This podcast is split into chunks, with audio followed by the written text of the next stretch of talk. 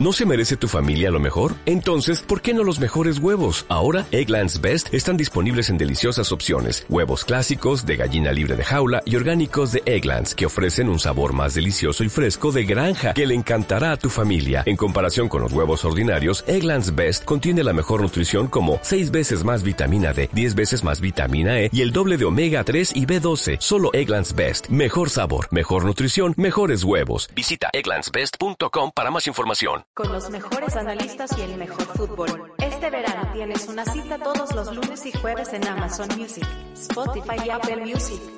Una producción de balón y pie. Podcast Verano de Balones.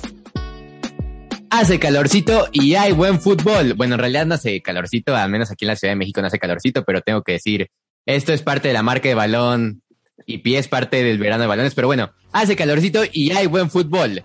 Y esto es sinónimo del verano de Valencia. Así que sean bienvenidos a este noveno, creo que episodio. Ya el penúltimo episodio de este podcast. Nos está acabando el verano de balones, pero le hemos pasado súper bien. Y el día de hoy nos acompaña el Parse de Oro, Esteban Piñeros. ¿Cómo estás, Esteban? Muy bien, Diego. Muy bien, afortunadamente. Acá en la pareja de, de que le pone la cara al verano de balones esta vez y triste también a la vez porque como tú dices, es el, penúltimo programa, ya se nos está acabando la Eurocopa, se nos está acabando la Copa América, pero lo discutiremos en el transcurso del programa.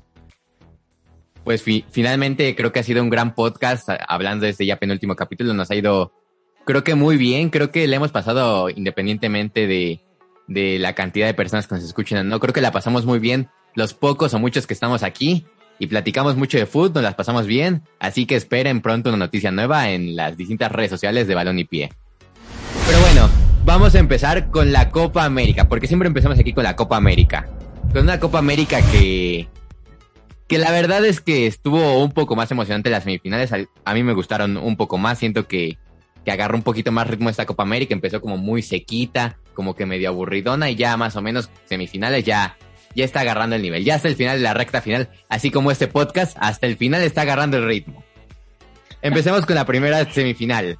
Brasil-Perú. 1 por 0 gana Brasil, pero tú cómo viste a esta Perú. Yo siento en lo personal que, que, le, mereció un poquito más. ¿Tú cómo viste el partido?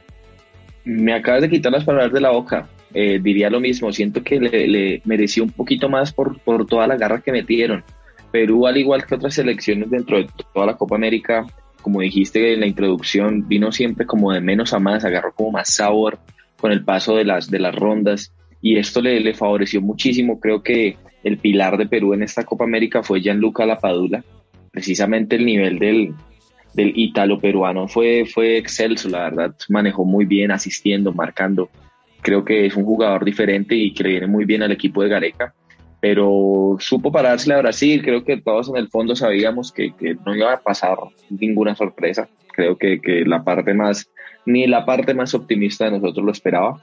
Pero a pesar de esto, Perú le jugó un muy buen partido a Brasil y, creo que el resultado fue, fue merecido, 1-0, una diferencia mínima. Ganaron las jerarquías, podríamos decir ahí.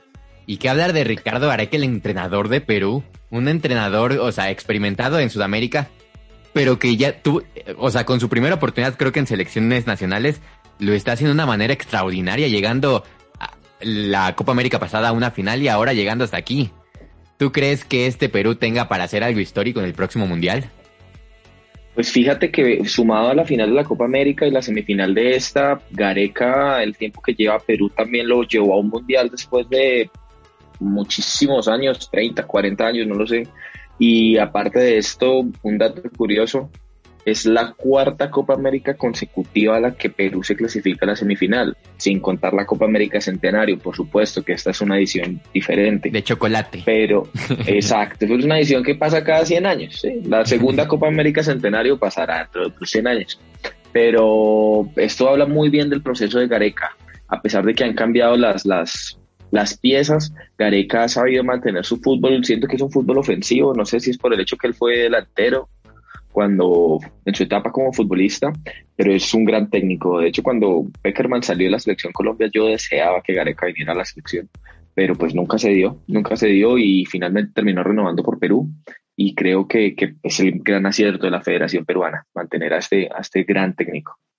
Y a pesar de que Perú tampoco tiene como un referente de renombre en esa selección, hablamos tal vez de jugadores un poquito más referentes por encima de los demás, tal vez un Cristian Cueva, como un Yoshimar Yotun, pero tampoco, tampoco un jugador consagrado, consolidado en Europa. Es lo impresionante de esa selección, que no le puede competir tal vez por nombre a un Neymar, a un Richarlison. Sin embargo, llegó hasta donde está llegando y creo que es un mérito increíble, es la sorpresa, bueno, no sé si llamarlo sorpresa después de, de los últimos años que ha dado buenas, pero pero creo que es una selección importante y que tenemos que empezar a seguir más de cerca porque es una camada de jugadores y un entrenador que los ha llevado por buen rumbo. Muy interesante. Ahora, del lado de Brasil, ¿cómo viste a Brasil? ¿Va de más a menos, de menos a más? Creo que es la pregunta que siempre hago con todos los equipos. ¿Tú cómo viste a Brasil? Yo siento que es que ya, ya los, los equipos suramericanos al menos estamos ya acostumbrados a esta Brasil poderosa. Creo que es lo que ya nos estamos dando cuenta. Ya no se siente el miedo de enfrentar a esa Brasil que, que individualmente quizás es muy superior a todos los demás equipos, pero al contrario, creo que a la parte de en conjunto les está empezando a costar un poco más. Si no hay de como esas chispas de, de, de magia de Neymar, como lo fue en el gol contra Perú, a veces nos quedamos esperando y se vuelve un partido plano.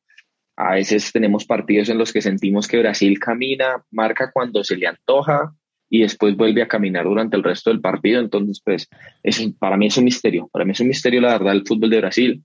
No sé si se estén guardando, no sé si se estén replegando o se estén conteniendo eh, de pronto para mostrar su máxima versión contra, contra Argentina o para el Mundial. Pero creo que se han ido bajando un poco su nivel, a pesar de que ha ganado todos los partidos. Eh, ha venido bajando su nivel un poquito. No es el típico yoga bonito. No, fíjate que, pensábamos que con, con, Tite más adelante, de pronto por la última Copa América, que incluso estaban sin Neymar por lesión, eh, sí deslumbraron un poco más, pero en esta están un poco más, más tranquilos, está un poco más tranquilo todo el tema y, y quién sabe, quién sabe si, si vuelva el juego bonito, si estén, como te dije, estén guardando para, para el futuro mundial o para la final, pero pues es un tanto decepcionante. Sí, un poco. ¿Y tú cómo verías, por ejemplo, este escenario? Si pones a competir a la selección brasileña con, no sé, con un Dinamarca, con un Inglaterra, ¿crees que tendría con qué pelearle esa selección por momentos apática brasileña? Es, es difícil, es difícil decirlo, pero yo creería que sí. Yo creería que sí, incluso siempre me atrevo a decir que cualquier selección de Sudamérica podría pelearle a, a, estos equipos. A veces lo que más pesa es el nombre de estos, de estos, de estas selecciones o los futbolistas que quizá vemos un poco muy encima porque juegan el fútbol europeo. Y es un poco lo que tú decías acerca de Perú, que a pesar de que no tienen una gran estrella como ratificada a nivel mundial, esto no, no le quita que es una selección muy buena en conjunto. Y sin duda alguna, Dinamarca, selecciones como Dinamarca, Suecia, que, que, llegaron muy lejos en esta Eurocopa, si les haríamos un partido, cualquier selección, pero ya para un paso más adelante, Bélgica, Francia, Inglaterra o Italia, creo que solo Brasil o Argentina podrían jugarla estos dos equipos. Muy interesante lo que comentas y yo coincido completamente contigo. O al menos mi comentario sería el siguiente. Las selecciones de América, de Sudamérica, se adaptan siempre a su rival. Si es un rival grande, siempre le juegan al tú por tú, aunque es un rival grande. Si juegan contra equipos como, no sé, Jamaica, se van a achicar al nivel de Jamaica. O sea, son selecciones que se adaptan prácticamente a cómo es el partido y creo que es lo interesante del fútbol sudamericano. Ahora, por otro lado, el gol de Brasil me parece que es más error de la defensa peruana. Siento que estaban haciendo un partido impecable y llega como un error en la defensa peruana. ¿Tú cómo viste este gol? Por parte de Paquetá?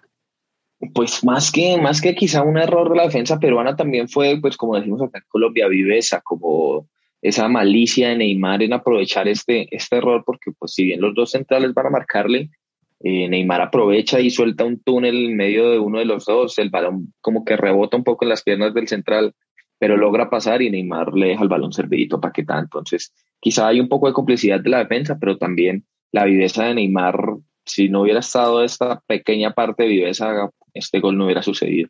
Y pues bueno, Paquetá define en medio también de otros dos jugadores que, que quizá pudieron haber hecho un poco más, pero quizá el despiste de la jugada, el hecho de que rebotó en medio de las piernas, que todos tratamos de mirar para dónde iba, eh, lo complicó, pero pues nada, la definición estuvo muy bien. Ahora vamos al siguiente partido, el que más te interesa. el que no sé si te dolió o te gustó porque perdió tu Colombia, perdió tu Colombia, pero pasó Lionel Messi. ¿Cómo viste el partido de Argentina-Colombia? Resultado, no sé cómo decirlo, justo o injusto. Bueno, en cuanto al resultado, Diego, creo que sí fue un poco justo. Creo que sí fue justo, como lo dije la última vez que hablamos de la selección Colombia, que fue para el partido contra Uruguay. Y yo no me veía tan optimista al principio de esta Copa América por muchas razones, como por la falta de jerarquía de algunos futbolistas, porque quizá la convocatoria de Rueda no fue la mejor, porque mm, nos fuimos apagando poco a poco a pesar al paso de las fechas, pero creo que contra Uruguay y contra Argentina fueron los dos mejores partidos de Colombia en toda la Copa América y sin duda alguna le mostramos a estas dos selecciones muy grandes que tenemos con que, con que pelear el puesto a, a Qatar que aún no está ratificado y finalmente pues a mí personalmente me duele mucho más perder un partido por los penaltis que, que en la cancha. Sí, hubiera, perdido, hubiera preferido perder el partido 5 a 0 a perderlo de la manera en que los perdimos. Mm, cosas muy interesantes, muy interesantes del partido de Colombia. Luis Díaz. Luis Díaz. Un jugadorazo. Diferente, es un distinto. Tiene que dar un salto a un equipo de otra liga. Y creo que sí, ya es momento y creo que esto puede potenciar su, su carrera, ya sea liga inglesa, española, incluso la liga italiana. Es un pequeño paso adelante en su carrera. Y si todo lo que hizo Luis Díaz en este partido con Argentina lo hubiera hecho Neymar, estaríamos hablando, pero en todos los periódicos del mundo del show de Neymar, pero no, lo hizo Luis Díaz y que tiene un fútbol muy similar, tiene un fútbol muy similar y, y su gol definitivamente fue una definición maravillosa. Quizá los puntos débiles fueron pues la defensa, Jerry Mina, no solo por su cobro eh, en el penalti, sino también pues eh, en la asistencia de Messi a, a Lautaro Martínez nos hizo un poco de falta. Siento que también la falta de Mateo Uribe en el medio campo le dio bastante pérdida a la recuperación y a la movilidad del balón eh, en toda esta parte del terreno. Y pues nada, la verdad, muy orgulloso de lo donde se llegó. Para muchos no, no teníamos nada, no teníamos con qué competir y llegar hasta entre los cuatro mejores, que somos 10 selecciones que las que compiten, pero dejamos atrás a, a Uruguay, muchas fuertes también quedaron por fuera. Y pues nada, eh, feliz por el, por el resultado, como lo dices también por Lionel, que así como lo dije en un tweet, eh, Lionel Messi vuelve a tener una cita en el Maracaná en una final y esta vez contra Brasil. Creo que es casi que poético, es poético para Lionel, ya que en el 2016, no, 2014, perdón, en el 2014 perdió allí la Copa del Mundo y es como una revancha que le da al fútbol, como bueno, nos queda poco tiempo juntos, te voy a dar esta última cita eh, eh, con tu selección a ver qué puedes lograr. No, el fútbol ya se encarga de ponerle el guion perfecto.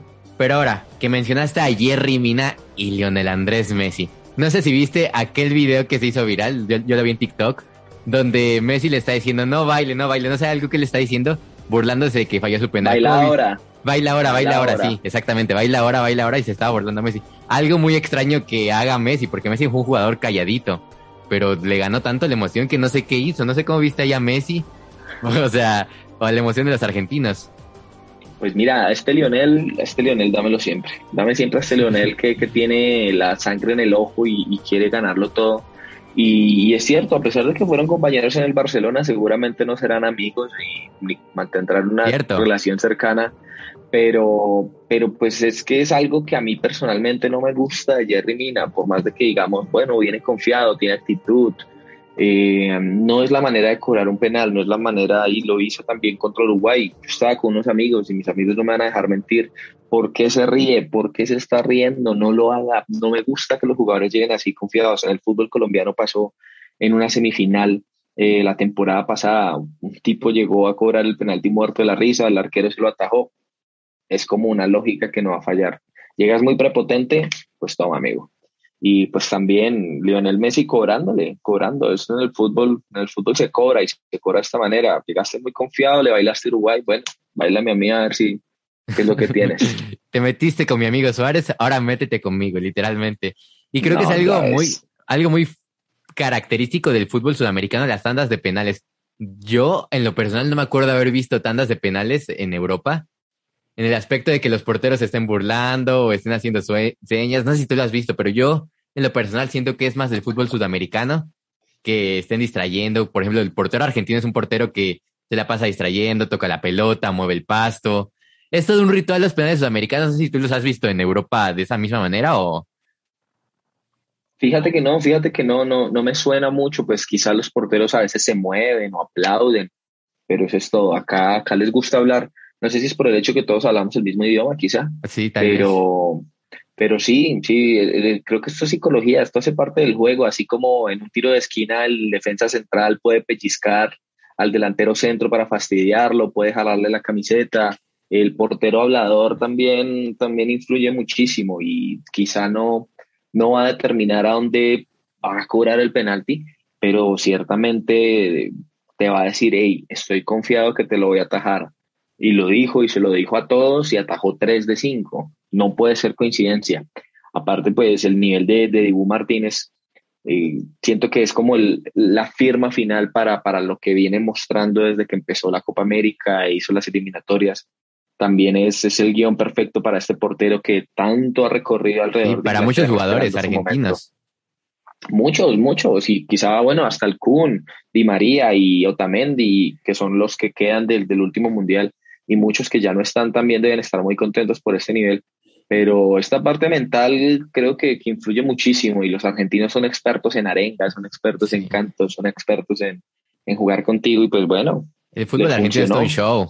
Ahora, el festejo de Emiliano Martínez, no sé si lo viste. Polémico, o sea, ¿crees que la Comebol sea capaz de suspenderlo o no se va a meter en problemas? No, no, yo creo que él, se puede, él simplemente se puede escudar en que fue una celebración, fue una celebración.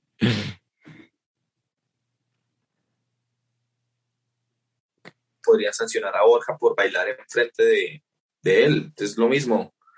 Creo que es un poco de lo mismo pues sí fue un festejo bastante extraño, pero pues es un festejo que hace muchos jugadores. Tal vez, o sea, es parte de la emoción de que los argentinos yo creo que estaban tan frustrados, no sé cómo nombrar, nombrarlo, de que sienten que este ya es su momento. Ahora, vámonos a la próxima final en Maracaná el domingo, escenario perfecto. para empezar, dos escenarios perfectos para el fútbol mundial. Final en Wembley, final en, final en el Maracaná. No sé si se había presentado alguna vez esto en el fútbol mundial pero creo que va a ser algo histórico, un día histórico, un domingo para echarte unas hamburguesas, una carnita asada, echarte unas cervezas, porque va a ser un día bastante histórico para el fútbol. Ahora, escenario perfecto para Lionel Messi, ya lo habías dicho, el guion del fútbol se ha encargado de crear la historia perfecta contra Brasil en el Maracaná. ¿Se puede dar el maracanazo? ¿Tú cómo ves esto? No sé si llega hasta el nivel de un maracanazo, pero ciertamente ganarle una Copa América a Brasil en Brasil sería hermoso, sería hermoso para Lionel, sería hermoso para cualquier equipo que enfrente a Brasil. Ganarle en Brasil, siento que personalmente no puedo dejar los sentimientos de lado, como tú sabes, soy un fanático de Messi. a morir de, Lionel y, y también creo que le he cogido un poco de fastidio a la selección brasilera por estas cosas que nos pasó con Colombia, después. No, ¿viste el final de Perú? El final del partido de Perú estaban haciendo un show. O sea, es lo que odio y me desespera esa selección brasileña. Está bien que sea parte de su fútbol, pero llega el momento en el que ya te molesta. Sí, no, y cansa, cansa a todos y creo que a pesar de que no sea brasilero ni sea argentino, eh, y dejando también de lado el hecho que esté Messi en una selección y no en la otra, siento que personalmente me inclino por Argentina eh, futbolísticamente no lo sé, ambos vienen, Argentina ha mejorado, Brasil ha disminuido, entonces creo que es... Están en un punto medio, las dos. Exacto, es, es una moneda al aire, es una moneda al aire y va a ser ciertamente una final hermosa. Una lástima que sea sin público, una lástima que, que pues ya llegue a su fin la Copa América, pero creo que no hay mejor final para el fútbol suramericano que una final Argentina-Brasil en el fútbol, en, en el Estadio Maracaná. Ahora, otro escenario perfecto para Lionel Messi. No sé si te sabías este dato, pero Messi en el próximo partido va a buscar igualar a Pelé como máximo goleador de una selección sudamericana en Brasil, en el estadio literalmente de Pelé. ¿Cómo podemos ver esto? ¿Crees que Messi logre ser protagonista en la final, se achica? Porque sabemos que este Messi es inestable. Messi puede darte unos partidazos temporada regular, pero en los momentos críticos es un jugador que no sé si le entran nervios, que tiene menos protagonismo, sus compañeros. No sé qué pasa con Messi, pero no sé cómo veas esto. Fíjate que yo siento que es como, eh, siendo muy objetivo, creo que a Messi le pesa mucho el hecho que no pueda encontrar como esos socios para poder él armar su juego. Cuando también anulas a las piezas que están cerca a Messi, definitivamente anulas el juego de Messi. Messi es un jugador que se asocia mucho con una pared, eh, con un pase profundo, con una diagonal de derecha a izquierda al lateral que corre y entra por la banda, como lo hace con Jordi Alba, como lo ha hecho con Tagliafico en esta, en esta copa. Entonces, también juega mucho un poco el hecho que, que obviamente todos miramos a Lionel y decimos como, wow, no, Lionel no hizo nada cuando empezaron 11 jugadores en la cancha. Todos esperamos mucho más de él. Pero en esta Copa América ha estado cuatro goles y cinco asistencias. Ha sido el jugador del partido en todos los partidos y siento que ha aparecido lo, en los momentos que aparece es el diferente, es el distinto y definitivamente mm, ratificamos porque Lionel Messi es el mejor futbolista de la historia y pues bueno, tiene, tiene que demostrarlo justamente en el Maracaná, ya sea con un penalti, ya sea con un tiro libre, ya sea con una asistencia, con un balón filtrado, creo que él lo sabe más que nadie y, lo va a intentar, lo va a intentar y, estoy seguro que será. Ya le pasó tres veces, mm, no creo que vaya a pasar una cuarta vez, una cuarta final con su selección. Sería quizá para escribirlo en el libro de la historia como el futbolista con más mala suerte de toda, de toda la historia del fútbol, pero confiemos que se reescriba todo esto el fin de semana. Exactamente. Ahora te tengo otra pregunta polémica. Sabes que a mí me gustan las preguntas polémicas de comparar a jugadores. Que todos los que están escuchando este podcast, ojalá que también me comenten su opinión de esta pregunta, ya sea por las distintas redes sociales de Balón y Pie, me gustaría leerlos. ¿Quién es más grande en la historia del fútbol? ¿Messi o Pelé? Sé que no te gusta ese tipo de comparativas, pero tú cómo lo ves?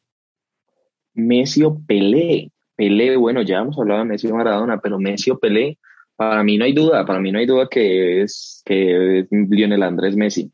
Voy a, hacer como una pequeña cita a lo que dijo mi compañero Román la vez que hablamos de, de Messi y Maradona, y es que precisamente la época de Pelé, Pelé nunca se arriesgó a salir de su club. Cuando Pelé jugaba en el Santos, ni siquiera la Copa Libertadores existía, ganaron muy pocas cuando Pelé estuvo y jugaba puros puras giras. Exacto, y el fútbol era demasiado arcaico. Obviamente que tú nacieras siendo un distinto en ese fútbol en el que teníamos jugadores de 200 kilos de peso, que de día eran carniceros y en la noche eran futbolistas, que sí, las cosas como son, que los balones eran de cuero y literalmente si nacías un prodigio ibas a marcar la diferencia abismalmente pero hoy en día el fútbol es mucho más difícil en el aspecto táctico, en el aspecto técnico, que todos los futbolistas se preparan un montón. Tienes detrás masajistas, tienes detrás doctores, tienes detrás nutriólogos, tienes detrás un montón de profesionales que ayudan que tu performance sea mucho más alto y que los defensas centrales, los volantes, incluso los porteros sean mucho más complicados. Cuando Pelé jugaba, los arqueros ni siquiera usaban guantes entonces, eh, y, y, sí, no, no cabe duda que todos marcan historia en distintas épocas, así como Pelé, quizás su contemporáneo era Di Stéfano, eh, el mismo Eusebio, pero a medida que fue pasando el tiempo, el fútbol fue evolucionando, por lo mismo para mí Maradona es mucho más que Pelé, y por lo mismo para mí Lionel Messi es mucho más que, que los dos cracks de, del pasado. Así es. Yo en lo personal, cuando platicaba con mi abuelo que falleció hace un año, él siempre me platicaba que le gustaba más Garrincha incluso que Pelé, que Garrincha era el que creaba todo el juego y que Pelé era el que llegaba y anotaba las pelotas. No sé si Pelé fue un producto de... De hecho, Garrincha era el futbolista favorito de mi abuelo. Eh, no sé si Pelé fue un producto después del maracanazo, de que en 1960, 1950 fue el maracanazo y cuatro años después empieza a salir Pelé a la fama. Entonces yo no sé si Pelé también fue un producto de la ilusión de los brasileños de intentar recuperar ese ánimo al fútbol, esa esperanza del fútbol, y pues llega a Pelé y logra ganar el mundial. No sé si tú, ¿cómo tú ves esto? ¿Crees que Pelé también fue, fue uno de esos jugadores mercadotecnia de esa época? No sé si llamarlo mercadotecnia. Pues ciertamente creo que, que en esa época cualquier distinto marcaba la diferencia. Para nadie es un secreto que, que igual ganar un mundial a los 17 años, marcando en la final en el Mundial de Suecia, eh, creo que, que es, te ratifica ya, te da el título de diferente, te da el título de distinto. Pero, pero pues bueno, creo que sí, nunca tendremos una solución o una respuesta concreta a esta pregunta porque es de cuestión de épocas, claro, es de épocas, es de gustos, así como tu abuelo, que, que si lo dice tu abuelo, quizá un conocedor del fútbol clásico, fue un conocedor muy amplio de este fútbol y Garrincha, que era también distinto a pesar de que tenía una pierna más corta que la otra y sus problemas, tenía creo que un problema de aprendizaje, eh, pero pues mira, dicen que es el mayor regateador de la historia, Garrincha, entonces, y en el FIFA es una máquina, entonces creo que no, no puede mentir, la gente no, no miente y pues nada, creo que si Pelé existiera en este momento, seguramente también detrás de él hubiera mucha mercadotecnia y publicidad, así como la hay detrás de Messi, Cristiano, de Neymar, del mismo Mbappé en estos momentos poco a poco las marcas también ayudan a impulsar esto, el dinero, los equipos, eh, todo, todo, el fútbol es un show y siempre lo ha sido. Y a pesar de que querramos o no, siempre hay como cosas detrás que nos gustan más o nos gustan menos, pero... Pero finalmente es un negocio y venden los jugadores que son buenos y los jugadores, o sea, tal vez específicamente los que son buenos, pero sí los que lucen también un poco más, que, que son llamativos, no sé, Hablemos de, de un Paul Pogba, que tal vez es el jugador más regular, pero tiene un look increíble y que Adidas lo firmó y le da un montón de publicidad a pesar de, de no ser el jugador más espectacular alrededor de toda una temporada. Pero bueno, próximo 10 de julio, Brasil contra Argentina, escenario perfecto para Lionel Andrés. Si pierde Argentina, ¿crees que Messi vuelva a dar una declaración de me voy de la selección? ¿Se va a esperar a que termine el Mundial de Qatar? ¿Cómo ves esto? No, creo que, que, Messi esperará hasta, hasta Qatar. Messi tiene que esperar hasta Qatar porque pues es su último, ya sus últimas competencias, 34 años, el otro año ya 35 durante el Mundial. Y ahí es donde, donde dirá que, que no lo intenta más. Él lo dijo alguna vez, él no está obligado a venir a esta selección, él no está obligado a, a jugar, pero él lo hace por puro amor.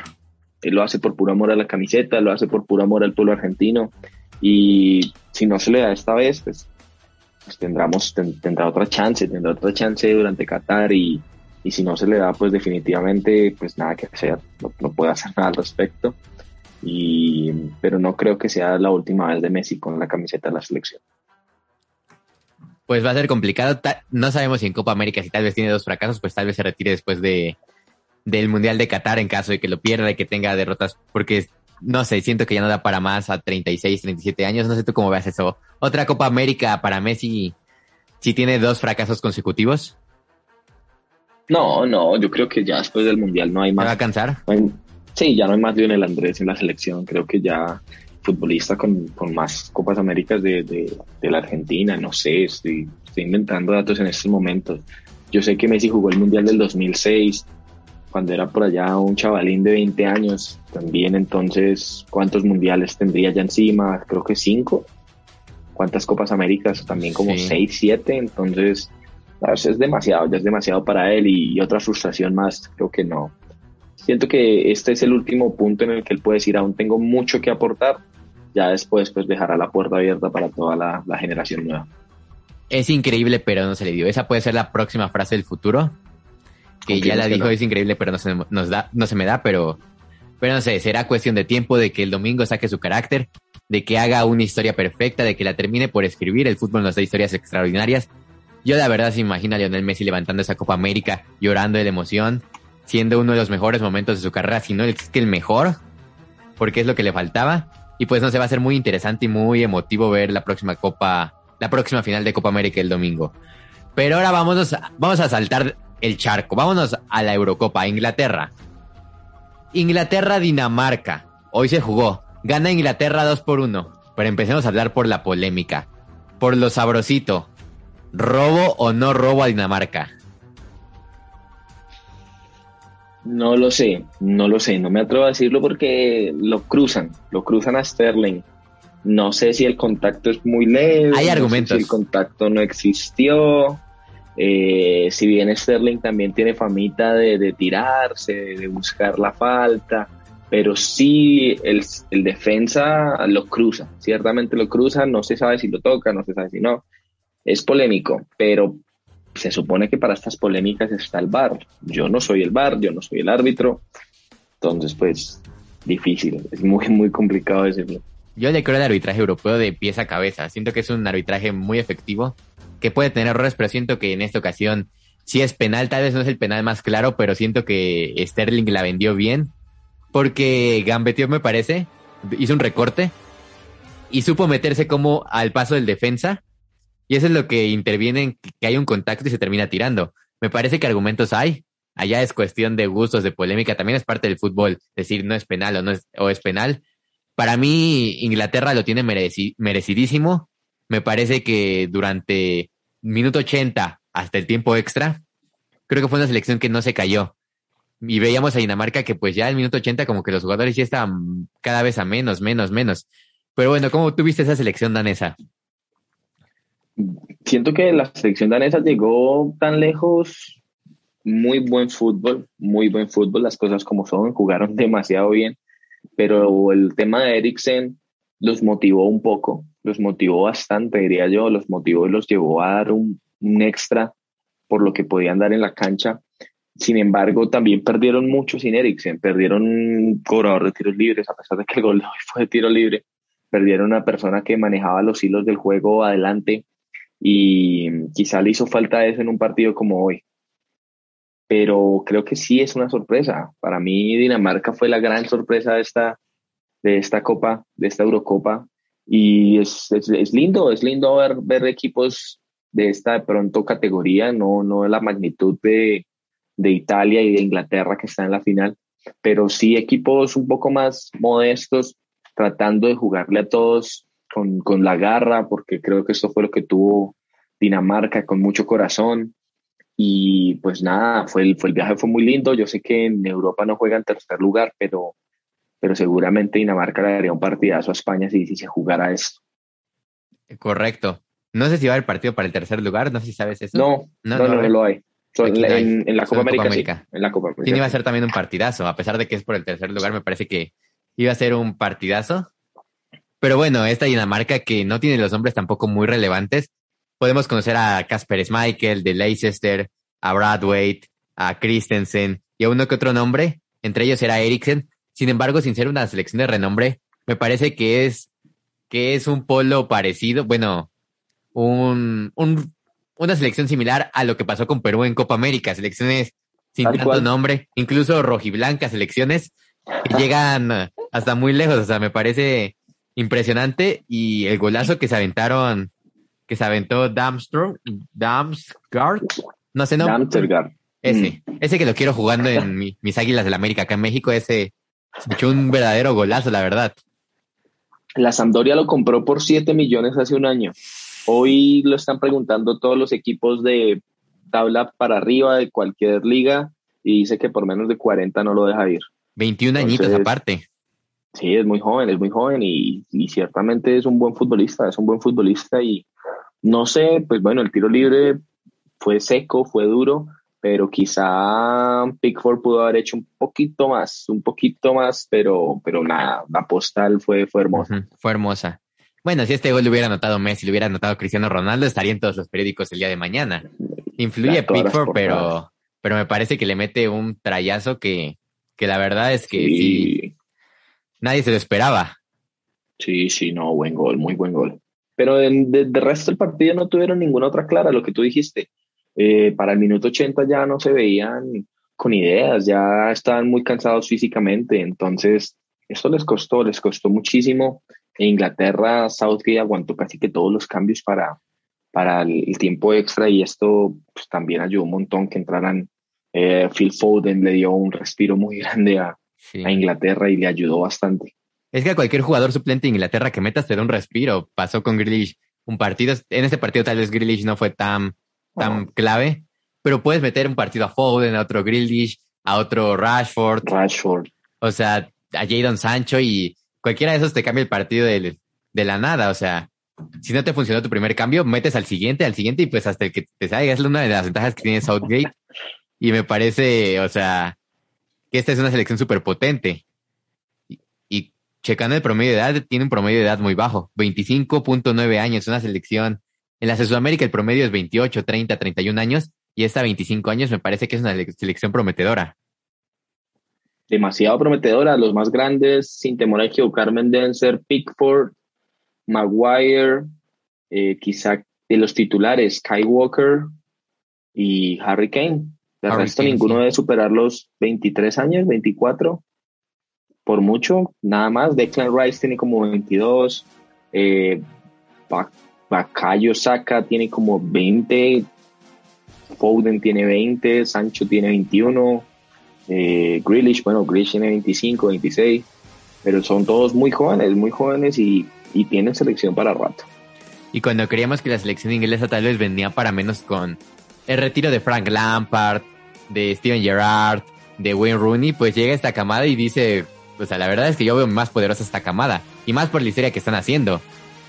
Inglaterra nunca había llegado a una final de, Eurocopa y este, este, en su escenario perfecto. Y fuera de eso, Diego, creo que también es el hecho el que Southgate le han mantenido un proceso. Han dejado que Southgate trabaje ya después del Mundial, ya ha estado en la esta tema de la Liga de Naciones de Europa. Eh, creo que se ve eh, la mano del técnico aquí siempre como apegado a sus creencias de sus tres centrales, con dos centrales quizá lentos y con Kyle Walker de central para de pronto cubrir la, la lentitud de, de, Stones y de Maguire, con dos bandas abiertas que son carrileros en vez de extremos como tal.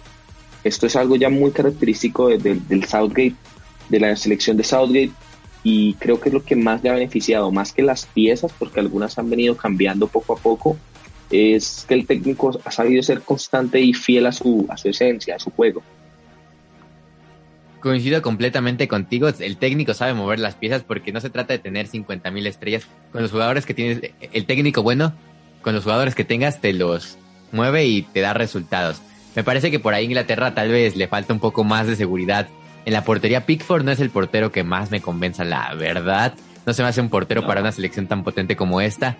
Esperemos que pueda crecer, no sé, un Henderson del Manchester United en los la próxima temporada para que llegue al Mundial de Rusia y que ah, el Mundial de Qatar, perdón, y termine por ser la última pieza que le faltaba a Inglaterra. Siento que es la única pieza que le falta a este rompecabezas inglés y de ahí en fuera me parece una selección perfecta. Concuerdo contigo, la pieza más débil de, de, toda Inglaterra es el arco. Es el arco porque Pickford no sabe jugar con los pies, no. porque a veces llega lento, quizás sí tiene personalidad, personalidad sí tiene porque lo vemos gritando, lo vemos aplaudiendo, celebrando, pero, pero no, le falta, le falta ese super arquero que creo que de pronto nunca han tenido. Y pues confiemos que Henderson ya se afianza en la titular del Manchester United y, y pueda ser esa nueva figura en el arco que, que mira, Henderson es un arquero que cuando hace sol se pone gorra. Los arqueros con gorra son buenos porteros según Calero. La historia, claro, Calero colombiano. La historia lo dicta, entonces vamos a confiar en, Henderson en un futuro. Así es, pues a confiar en Henderson. Creo que está en el equipo correcto, en el Manchester United. Y más, tiene el momento perfecto de que De va en decadencia. Y creo que es el momento de lucir, de hacer la próxima temporada una temporada brillante y de ahí en fuera, creo que si da una gran temporada, pues va, lo vamos a ver en Qatar. Al menos de que se quieran quedar con Big Four, pero creo que Henderson tiene mil veces más potencial y lo puede mostrar la siguiente temporada. La otra llave, Italia-España. Yo hacía una referencia en Twitter hace, bueno, cuando terminó el partido, de que este partido, o sea, España fue como el típico vato que es fuckboy. No, era al revés, perdón. No, España es como el típico vato que pues se la pasa coqueteando poco a poco, quiere todo lento, todo serio, todo lindo, todo bonito, la mueve de aquí para acá, para acá, para acá. Pero llega el típico fuckboy que es Italia y en una te mata. ¿Cómo viste este partido? Bueno, mira que mm, me alcancé a ilusionar con España. Me alcancé a ilusionar con España. La verdad, no, no apoyaba ninguna de las dos selecciones pero, pero el fútbol italiano en estos momentos, Lorenzo Insigne está quizá en el mejor momento de su carrera. Y una lástima, una lástima lo de Morata porque el gol de Morata fue, Nos emociona a todos, nos emociona a todos porque que sabíamos su momento, su momento de que había recibido un montón de críticas, que había llorado en conferencia de prensa y el gol entra Morata y lo anota un escenario perfecto. Fue un golazo, fue un golazo, pared con Dani Olmo, no, pared hermosa. Los movimientos fue extraordinario igual pero... Pero erra el penalti, nuevamente, el fútbol a veces de verdad es, es, poético, es una, parece que estuviera escrito ya para deleitarnos y que Morata estuvo en lo más alto en el partido dándole el empate y después tocó fondo fallando el penal. Una lástima por Álvaro, pero quizá no, no era su torneo. España con muy poco, con muy poco, una selección muy modesta que nombre por nombre quizá el única, la única superestrella era Jordi Alba y Sergio Busquets, que ya su mejor momento pasó hace 5, 6, 7 años. Esas eran las únicas superestrellas que tenía España. De resto, me lo decía un amigo mío, si tú te fijas, Ferran Torres no es titular en el Manchester City. Eh, Dani Olmo acaba de llegar al Leipzig, que es un equipo de segundo, tercer escalón en, en, Alemania, perdón. Pero bueno, ha crecido eh, mucho sí, ha crecido un montón, pero no es el Bayern, no es el Dortmund. Nada más Traoré tuvo una temporada demasiado discreta y no, la no, no se le vio en la, en la selección tampoco. Coque eh, tampoco fue titular toda la temporada, me parece que tuvo momentos inestables, de igual que Saúl. Exacto, son, son futbolistas que, que hoy en día tú miras y no, no son muy, muy estables en su fútbol y el único, el único que se supo mantener el único que, sacó la cara por esta selección y trató de tirar del carro precisamente es un chavalín de 18 años, eh, Pedri. Pedri, que de verdad sorprende a todos y lo convocaron para la, los Juegos Olímpicos, ¿viste?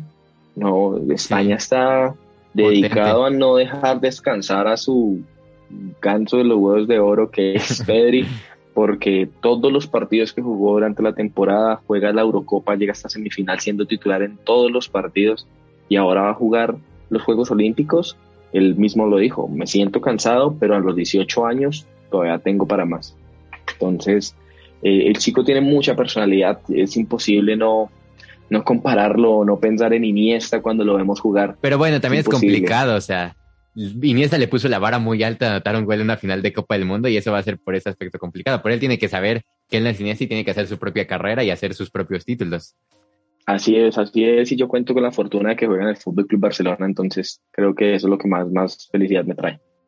Pues sí, es un jugadorazo y creo que en ese aspecto el Barcelona de, ¿cómo se llama? Eh, eh no, el, ¿cómo se llama el expresidente?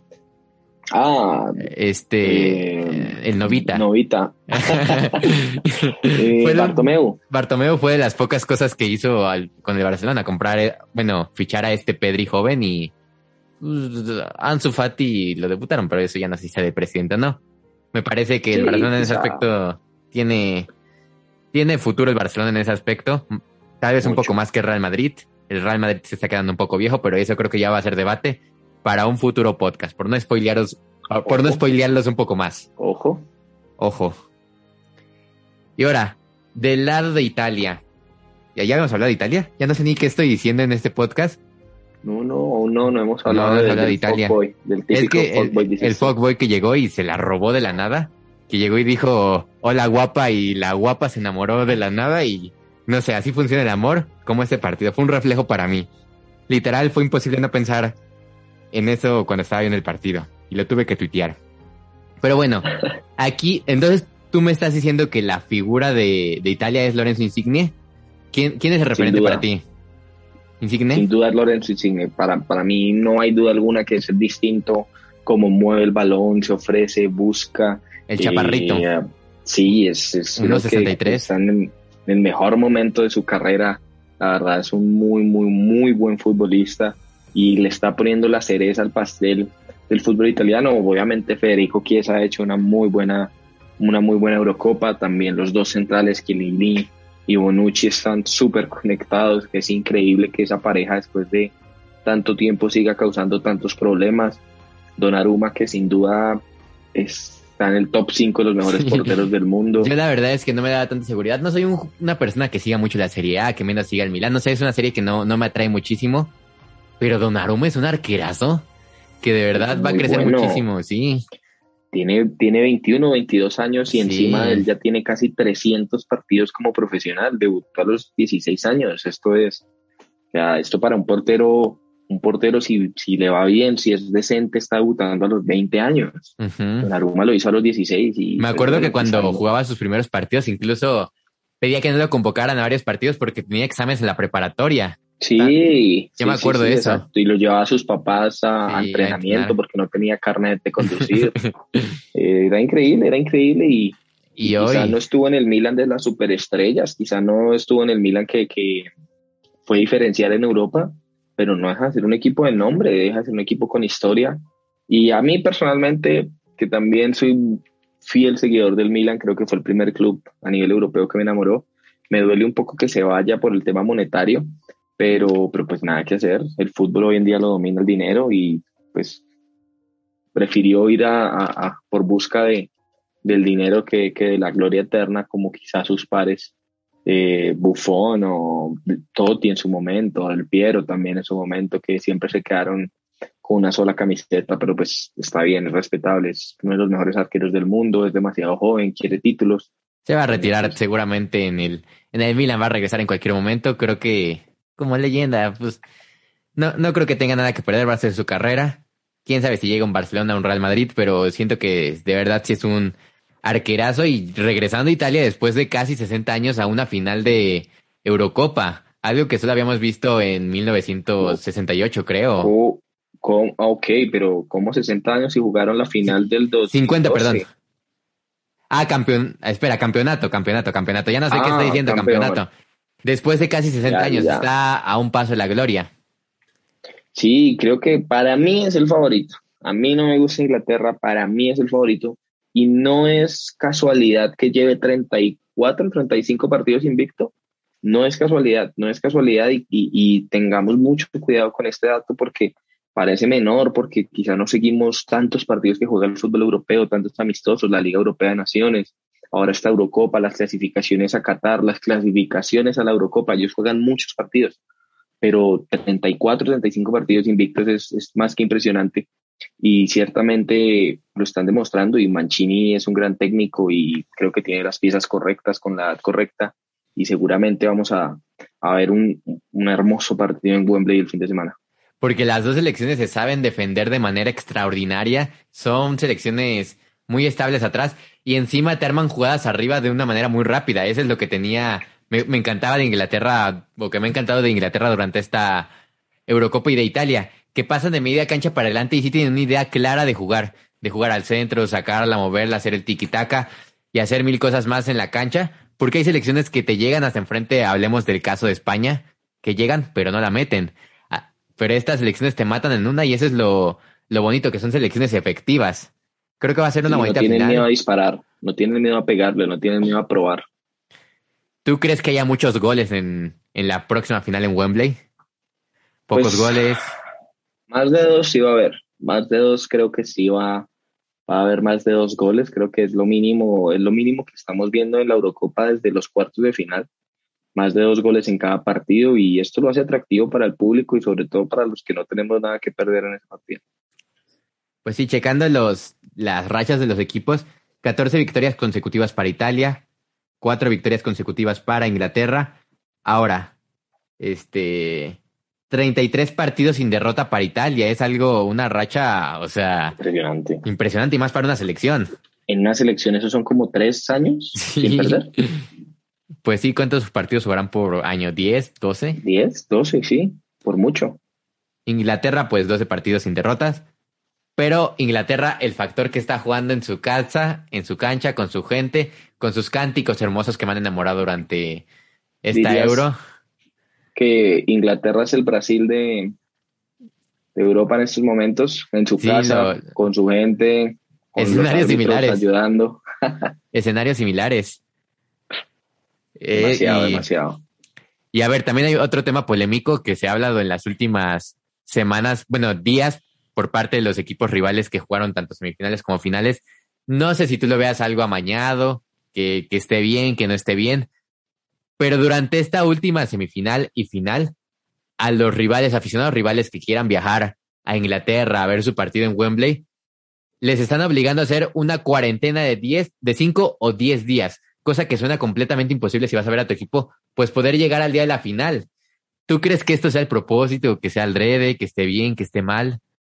¿Cómo lo ves tú? Mm, Bueno, la verdad es que no sé. Y no se había visto antes en la fase de, grupos que jugaron en Inglaterra, no se había visto. Eso es hasta la semifinal que dijo el gobierno de Inglaterra.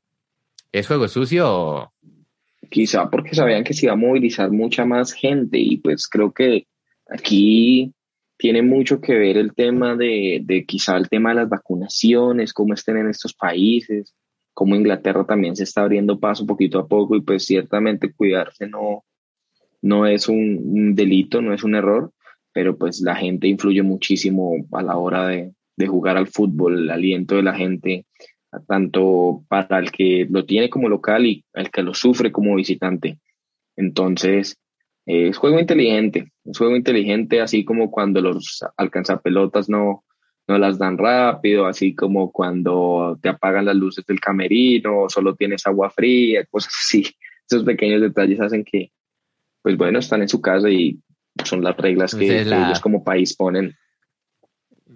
Correctamente, coincido completamente contigo, son reglas que al final pone el país. Juego sucio, no juego sucio, lo puede hacer Brasil también. Finalmente es la ventaja que tienes como local y cualquier selección creo que lo podría hacer, buscar la más mínima ventaja de manera legal, porque me parece que es una manera legal porque está siendo en su, pues en su país. Así que, o sea, por otro lado, la sanidad en Europa hemos visto a la gente sin cubrebocas en los eh, a los aficionados en las tribunas sin cubrebocas, que es algo que no habíamos visto hace mucho tiempo en el fútbol y eso es algo que me llama mucho la atención. En Inglaterra, o sea, no sé si estaba viendo la Euro del 2012 o la Euro del 2021. No, qué hermoso, qué hermoso. Yo quiero que, esto vuelva a todos los países del mundo y quizá en esta parte del planeta estamos un poco demorados, pero con el tiempo se dará a volver poco a poco a las canchas y poder ver a nuestras selecciones, a nuestros equipos, de verdad, creo que es lo que más se extraña del fútbol y es los aficionados. Ya tienes ganas de cantar en el, se llama el estadio de Millonarios, el Cantín. No. Campín. Campín de, el Campín de Bogotá. Y Muy bien ya, ya me lo hace más o menos. O sea, no soy eh, la persona que siga más los partidos de millonarios, pero hay más o menos. ya sabemos. Van a jugar en Estados Unidos dentro de poco contra el Everton. Ah, sí, sí, sí, sí, vi. Sí, es un equipo que sigo mucho, tu equipo. De hecho, es mi favorito de, de Colombia, también de la Liga Colombiana. La primera playera de equipo colombiano que tuve fue la de el Boyacá Chico. El Chico. Esa fue la primera playera que tuvo de como de ajedrez. Creo que es una playera sí que, que, me gustó mucho. Te digo, es que yo tengo familia en Colombia y pues me, me regalan playeras y pues yo me las quedo. Yo feliz con el oh, chocolate, o sea, mi chocolate favorito del mundo es el chocolate Jet de Colombia. Wow, increíble. Los datos curiosos. sí. Es muy curioso, curioso. porque eh, eh, es demasiado rico y no pensé que, que, a otra persona, a otro país le pudiera gustar. Sí, la verdad es que me gusta mucho. Eh, mi madrina es colombiana y creo que es el mejor regalo que me pueden dar. Fíjate eh, que para, para complementarlo ahí, alguna vez probé las picafresas, me gustaron mucho. Las picafresas. Vamos a hacer un intercambio cultural de picafresas con chocolate porque creo que es lo, lo más justo. Las picafresas son muy ricas. El intercambio de dulces. Ahora, tú recomiéndanos, aprovechando de que estamos hablando de dulces y antes de dar los pronósticos para las finales, recomiéndanos tu dulce favorito colombiano. Ese que digas, uy, me encanta. Uf, pues creo que tengo mucho, soy muy aficionado a las gomitas, pues las gomitas es como algo muy, muy internacional, pero pues quedándonos un poco con el chocolate, me voy a ir con la nucita, se llama nucita, es como una pequeña, ah, de un pequeño platito, un platito con chocolate blanco y chocolate negro untable y tienes como una cucharita para revolverlos y comerlo, es delicioso, delicioso, el chocolate blanco es, de las nucitas es muy rico y muy recomendado para que lo busquen. En Colombia el chocolate. El chocolate en dulce creo que es rico. ¿Allá se produce mucho chocolate o...? Sí, sí, sí, es una zona con mucho cacao, la verdad. Creo que, de hecho, acá es muy común todas las mañanas desayunar con chocolate. Chocolate con queso. Sí, en algunos lugares. En algunos lugares. Eso ya es como, depende de si te gusta o no, porque hay tanta variedad de quesos. Es que... Es impresionante. Por ejemplo, aquí en México una vez fui a un restaurante colombiano y pedí mi chocolate porque lo había visto en la tele que le estaban haciendo y pedí mi chocolate con queso y creo que le pusieron queso manchego y como que me espesó un poquito y, y medio me cayó mal, pero siento que, que probándolo con otro queso estaría más rico. Así como de rico estarán las próximas finales. Vamos con los pronósticos. Italia, Inglaterra, Wembley, escenario perfecto para que Inglaterra, con su gente en su cancha, levante la mano, que todos salgan a celebrar, porque Inglaterra creo que ahorita está de fiesta, tiene Wimbledon, tiene, o sea, todo el mundo encima está en Inglaterra, todos los ojos en Inglaterra. ¿Cuál es tu pronóstico para ese partido? Así con números, tal cual. Desafortunadamente tengo que decirlo que gana Italia. Gana Italia va a ganar 2 a 1. Un buen bleidazo, ¿cómo se diría? Sería una tragedia para Inglaterra porque creo que ahorita están a más tope. Creo que nunca he visto a los ingleses tan emocionados. Lo siento, lo siento, no quiero, no quiero Inglaterra. ¿Dijiste 2-0 para anotarlo? 3 a, 2 a 1. 2 a 1, 2 a 1. 2 a 1. Y del lado de la final de la gloriosa Copa América, otra vez escenario perfecto. Un Maracaná, pues vacío, pero sigue siendo el Maracaná un estadio imponente. Que por cierto, tengo un cuadro enfrente de mí de Maracaná espero un día conocerlo. Un Maracaná donde el escenario perfecto es para Lionel Andrés Messi. ¿Cuál es tu pronóstico? Quitándote el corazón, la, mano del corazón de que Messi pues, es tu Dios, tu religión, Messi es tu pastor y sin él nada te faltará. ¿Cuánto queda este partido con números exactos? Me voy a mojar y voy a decir que el partido queda 1 a 0 ganando Argentina. Los partidos de la Copa América han sido muy estrechos y este no será la excepción. 1 a 0 ganando Argentina. 1 a 0 ganando Argentina. Uy, uy, uy, uy, uy. Te voy a decir mis pronósticos, que ni siquiera los había pensado. Ahorita estoy apenas procesando de quiénes están en la final. Por parte de la Euro, Inglaterra-Italia, me voy a un 4 por 2 a favor de Inglaterra. Me parece que Italia empieza anotando, después en pareja y da la vuelta a Inglaterra y va a ser un partido movidito, así de esos que nos gusta con ida y vuelta. Y por parte de Copa América, mi pronóstico, me voy a ir con un 2 por 1 a favor de Argentina. Messi va a ser héroe, Messi va a anotar doblete y va a ser su, va a ser su momento, su gloria y, y no sé, siento que va a ser un gran momento para el fútbol el día domingo. No se pueden perder ningún partido si aman el fútbol. Si no lo aman también, porque va a haber espectáculo también, me parece que va a estar, va a haber espectáculo creo que en Wembley. Allá vi unas votaciones en redes sociales, en Twitter, de que si Luis Tomilson o BTS y quién sabe cuántas cosas de a ver quién cantaba el euro. Ni idea. No me importa. Que estaba, que estaba ganando BTS, o sea, a nadie le gusta BTS. no sé por qué nos quieren arruinar el fútbol. el, show, desde la cancha.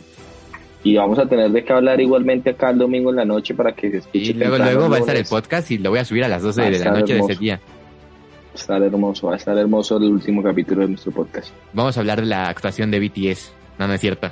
Aquí no hablamos de eso. Nada más quería criticar eso porque creo que nadie en la vida, ninguna persona que le gusta BTS en la vida le gusta el fútbol. Nada más votaron por votar y nos están arruinando. O sea, yo preferiría a otro cantante, pero bueno, ya eso ya, ya entra en polémica, perdóneme Armis. Y bueno, ya estamos por finalizar este podcast en la recta final. Mi Esteban, ¿quieres comentar algo antes de despedirnos?